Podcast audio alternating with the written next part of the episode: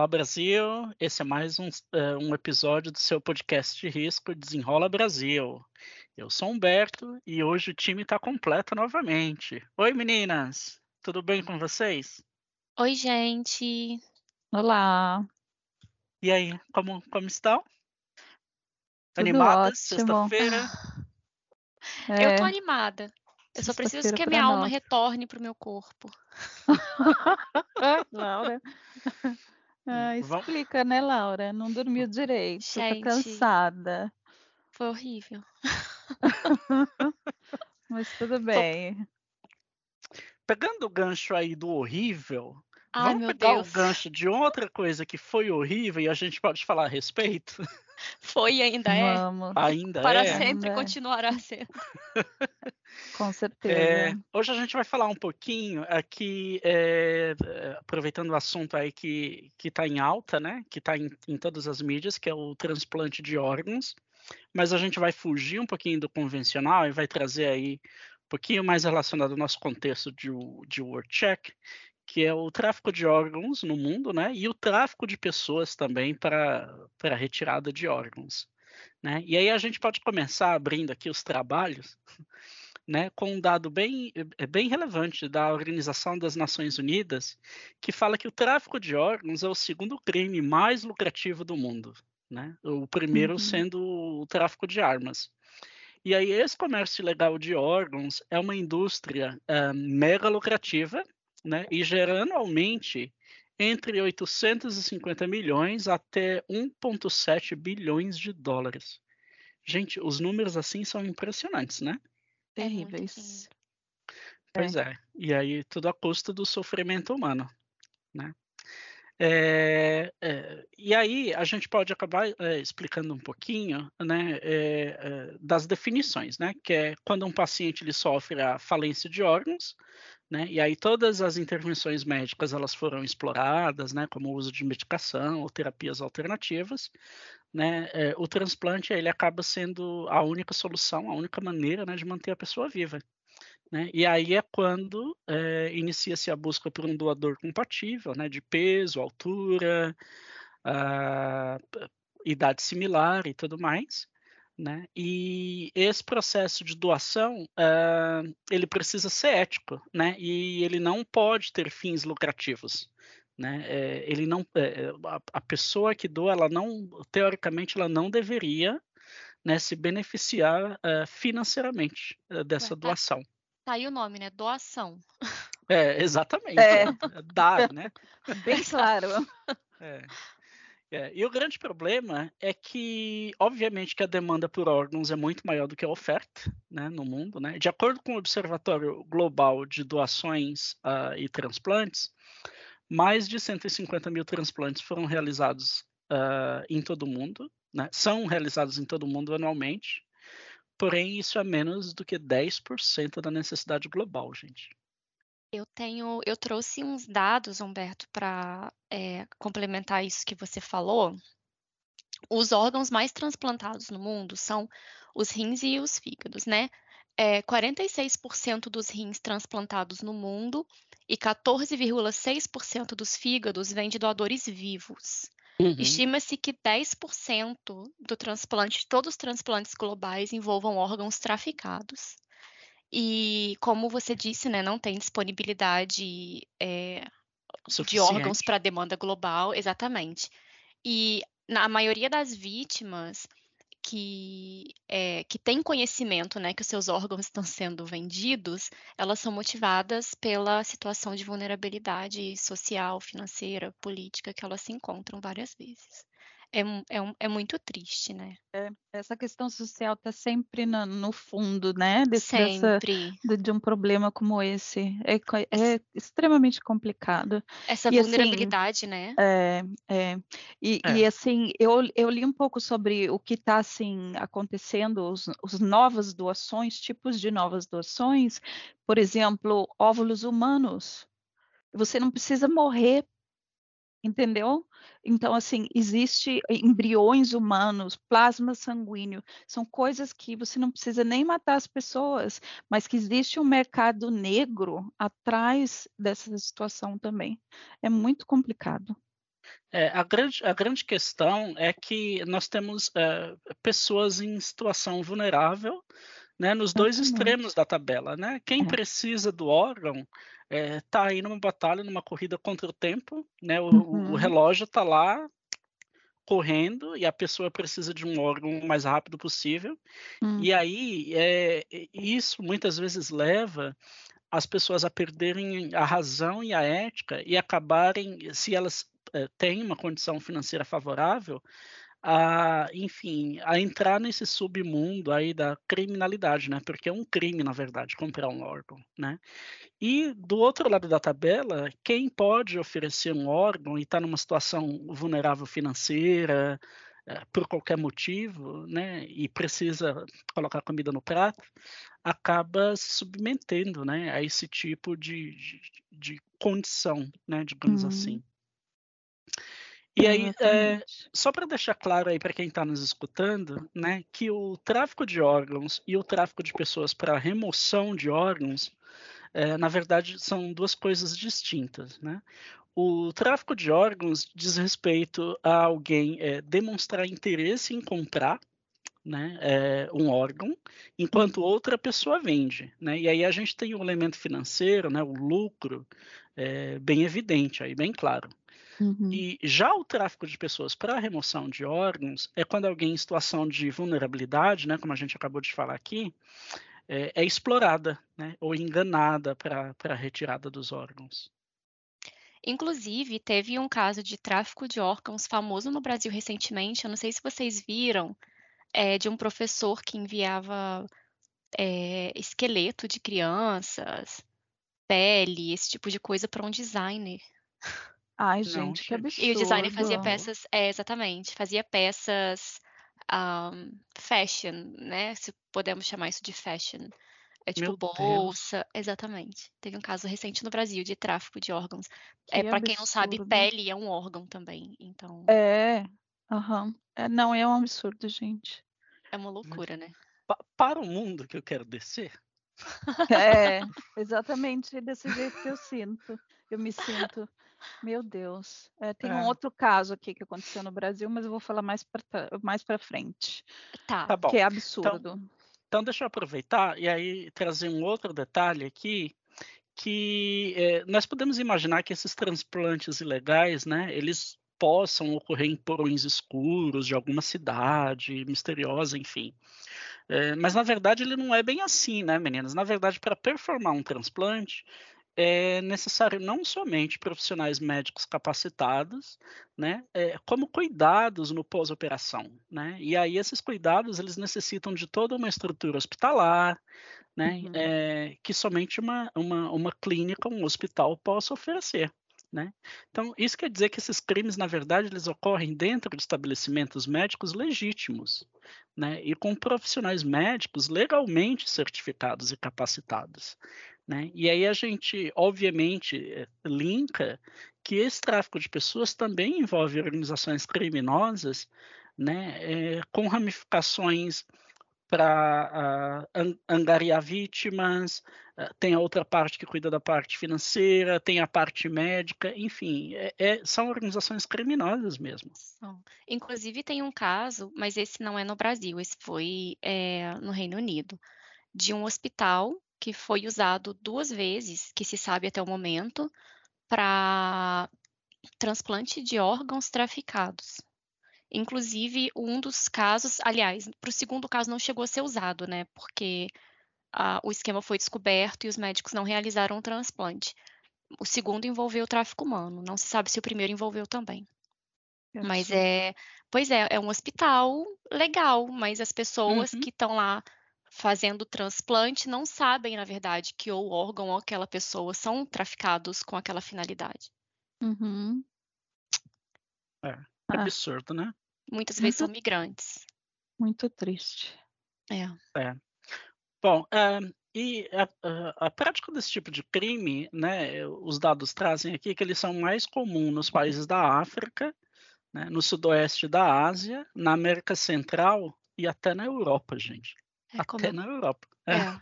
O exemplo que eu trouxe foi do Reino Unido. É, exatamente. exatamente. É. E, e aí, quanto menos regulamentado é o país, né, com relação a, a, ao transplantes, aos transplantes, né, melhor é, é, favorece a atuação dos criminosos, né? Tanto que a gente observa aí no topo da lista dos países onde mais ocorre essa prática de turismo para transplante de órgãos, estão lá a Índia, o Paquistão e a China. Né? Inclusive a Laura vai até trazer mais alguns dados extras para nós a respeito disso, né, Laura? É, não é só no Brasil, né? Não. Bom, eu tenho aqui uma coisa que é, eu não sabia que existia, na verdade, eu descobri fazendo a pesquisa para esse episódio, que é a Declaração de Istambul. É, essa declaração ela visa minimizar e combater o chamado tráfico de órgãos e turismo para transplante. Ela foi discutida né, entre 30, e, 30 de abril e 1 de maio de 2008, em Istambul, na Turquia. E a, a declaração ela esclarece algumas questões de turismo para transplante, tráfico e venda de órgãos, fornece algumas diretrizes éticas para a prática de doação de órgãos e de transplante. Desde a criação dessa declaração, mais de 100 países aprovaram é, os princípios né, constados nelas. É, eu coment, é, Humberto comentou, na verdade, né, sobre o turismo para transplante, e eu queria trazer uma diferenciação aqui entre o turismo para transplante e a viagem para transplante. A viagem para transplante é a transferência de órgãos ou de beneficiários com a devida autorização jurídica e diplomática para outros países com a finalidade de realização de transplante. A viagem para transplante se torna turismo para transplante se tal viagem envolver tráfico de órgãos ou transplante de caráter comercial. É, os recursos utilizados na viagem, órgãos profissionais, centros de transplante, prejudicarem a capacidade do país de fornecer transplante de órgãos à sua própria população. O que, que é isso, né? Deixa eu resumir.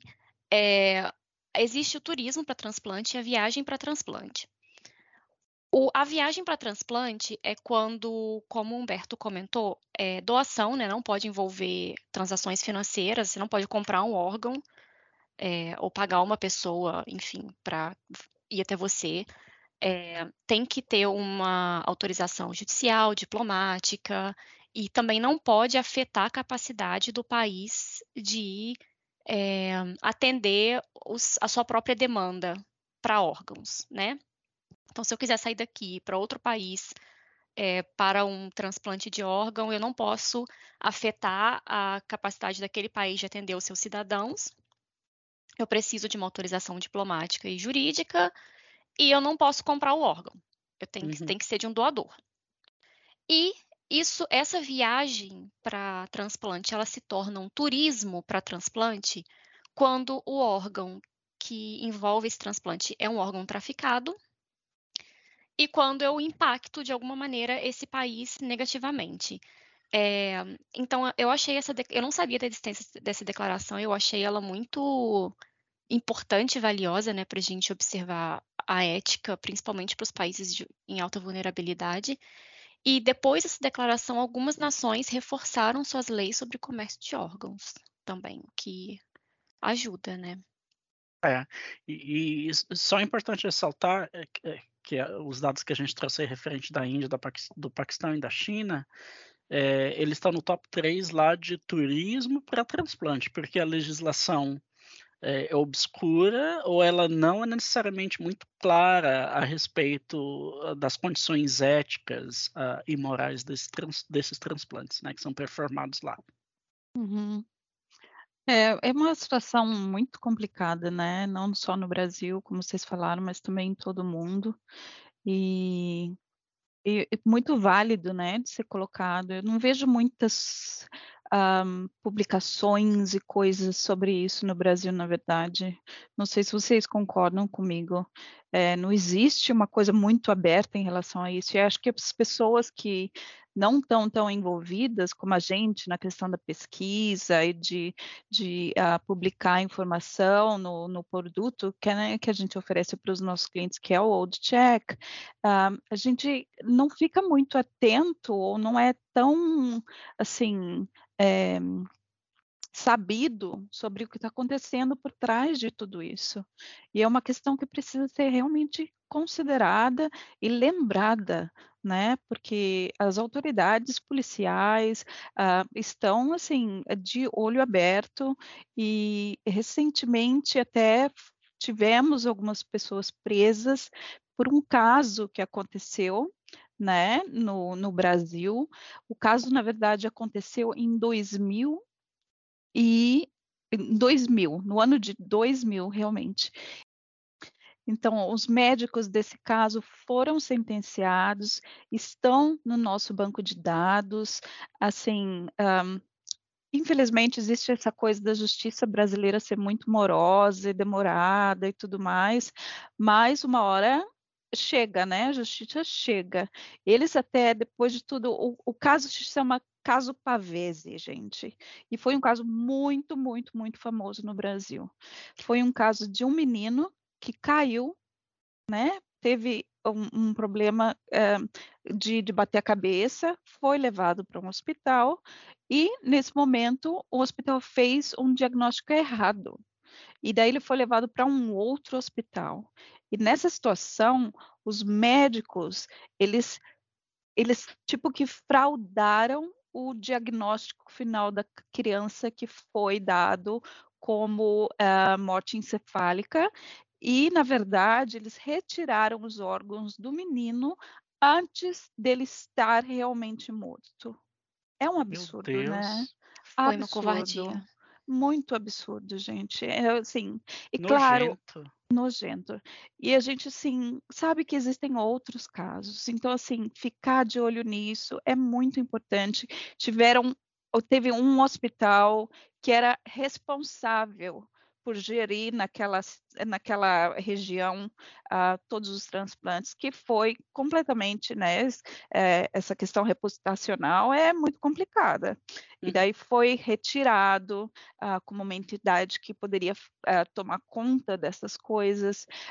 teve uma, uma empresa que era uma empresa que fazia a, a, gestão desses transplantes e de, de, transporte e tudo mais também foi excluída desse sistema, uh, porque a, a polícia está de olho sim, e, e uma hora a, a, verdade vem à tona, né? E a justiça precisa eh, acontecer né? Até o pai dessa criança, gente, ele, ele descobriu as coisas os tempos, depois que ele foi recebendo contas para ser pagas de procedimentos que ele nem sabiam que tinham sido feitos no filho. Entendeu? E daí o que aconteceu? Ele começou a falar sobre o assunto e ele começou a ser ameaçado e teve que mudar para a Europa, gente além de perder o filho, você sofre, sofre ameaça e precisa mudar para um outro país e viver sobre a, a, sensação de medo, porque você sabe que existem pessoas que mataram o seu filho e que podem vir e fazer a mesma coisa com você. É, eu Sim. acho que isso também é, ajuda na subnotificação desse tipo de coisa, né? Porque quando eu estava fazendo a pesquisa para o nosso episódio também, eu vi aquele caso do que eu comentei do Reino Unido, que os médicos descobriram, porque o paciente, na hora, ele é um, um imigrante, não estava entendendo muito bem o que estava acontecendo. Mas uhum. quando ele uhum. entendeu, ele falou que não. Os médicos, então, pararam o procedimento, porque os médicos acharam que ele estava ali é, como doador, né? Hum. Quando, na verdade, ele foi enganado. E esse cara, ele denunciou é, para a polícia e hoje ele vive sob forte proteção policial e não pode mais voltar para o país de origem. Então ele nunca mais vai ver a família dele. Que triste, né? Pois é. Muito triste é complicadíssimo. Então, isso assim, esses casos são relevantes para nós porque não existe só o fato do homicídio, né?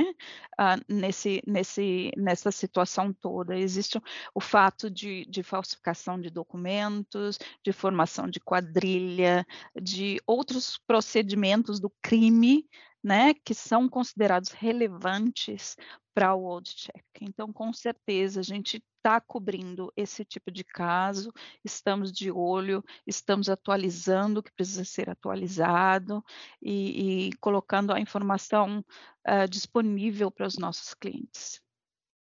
é, é, só trazendo um dado importante, Karina, com referência do que você falou desse caso que aconteceu no Brasil, uhum. né? É, infelizmente, é, isso acontece aqui também no nosso país, né? É, e entre 2017 e 2020, né, a Polícia Federal instaurou 422 inquéritos de tráfico humano, né, com remoção de órgãos né, ficando em segundo lugar, né, representando 23% dos casos. Né? E aí, em primeiro lugar, ficou o tráfico para manter pessoas em condições análogas à escravidão, né, representando aí 36% do total das investigações. E aí, é, desses casos especificamente, é, que foram investigados pela Polícia Federal com relação a tráfico humano para remoção de órgãos, né, 37% do total da, das pessoas vítimas, né, eram crianças e adolescentes negros, né? E aí isso diz bastante aí para nós uh, referente ao perfil das vítimas, das vítimas, né? Que nós hum. trouxemos pessoas em condições de, uh, vulneráveis, né? Pessoas uh, marginais, e eu falo marginal no sentido de estar às margens da sociedade, né? Normalmente são homens na casa dos 30 anos, né, saudáveis, uhum. uh, né, é, num, num, contexto mais global, é, a maioria dessas pessoas ou são migrantes ou são uh, pessoas em situações uh, que são refugiadas, né, aqui no Brasil pessoas pobres, né, negras também, e aí isso diz muito, né, uhum. para a gente a respeito do perfil das vítimas. Eu Sim. queria complementar desculpa, esses dados que você trouxe, Humberto, uhum. é com dados de 2020, né? É, o número de inquéritos por modalidade de tráfico interno e internacional, de acordo com a Polícia Federal. Para trabalho análogo à escravidão, são 67, é, 44 de remoção de órgãos, e porque muita gente pensa né, que a exploração sexual ela tem mais casos, mas a remoção de órgãos, na verdade, tem quase 10 casos a mais do que o, a exploração sexual.